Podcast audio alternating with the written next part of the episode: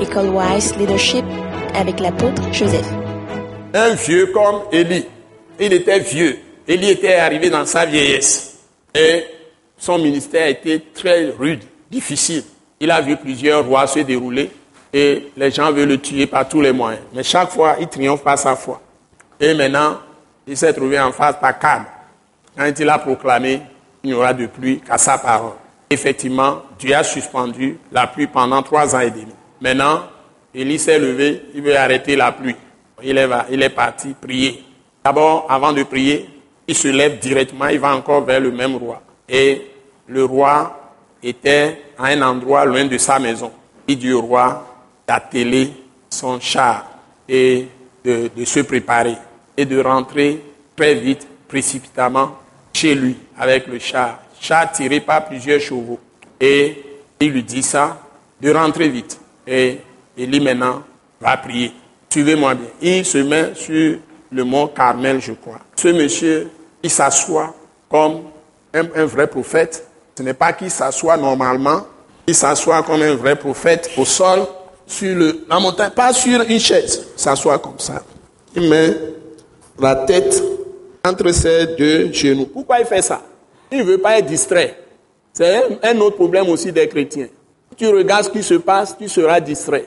Tu ne vas pas pouvoir communiquer avec Dieu. Donc, pour couper avec le monde, parce que au moment où il priait, la pluie est suspendue trois ans et demi, aucun nuage, il n'y a rien.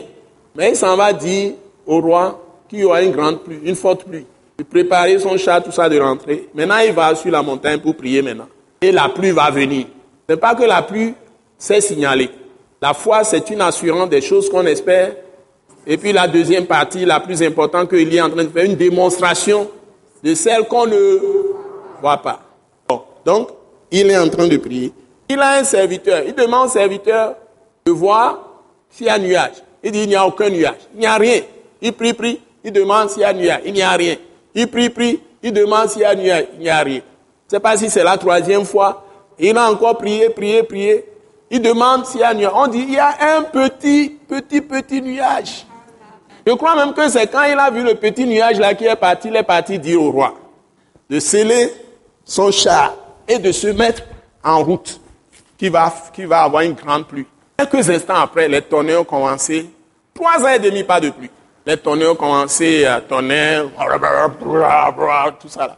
Et la pluie a commencé. Une grande pluie, une forte pluie. La foi peut obtenir tout. Pas la foi, vous pouvez tout faire.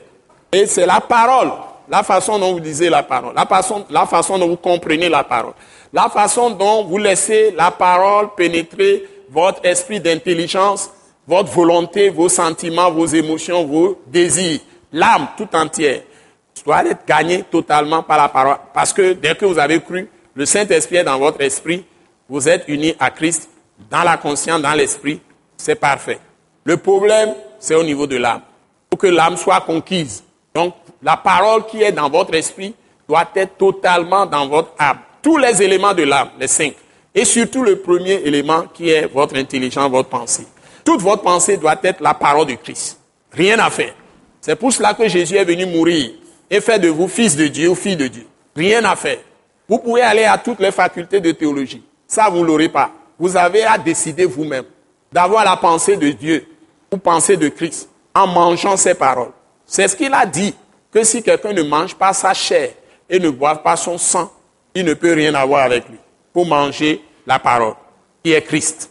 On ne te dit pas d'aller cuire Jésus dans un pot. Il est trop petit pour que tous les hommes de toute la terre, de tous les temps, le mangent. Je ne sais pas comment on peut faire pour couper sa chair physique. Mais s'il s'agit de manger ses paroles, tous les hommes de tous les temps, de toute la terre peuvent manger. Et vous l'avez aujourd'hui en vos mains. Les gens se sont battus pour sortir cette parole. On tuait même les gens. La parole ne doit pas être dans les mains des gens. Mais aujourd'hui, on l'a. Acclamez le Seigneur. Nous l'avons, la parole. Toute la parole est là. Ce message l'apôtre Joseph Kodouak Bemehin vous est présenté par le mouvement de réveil d'évangélisation, Action toute âme pour Christ international, Attaque internationale.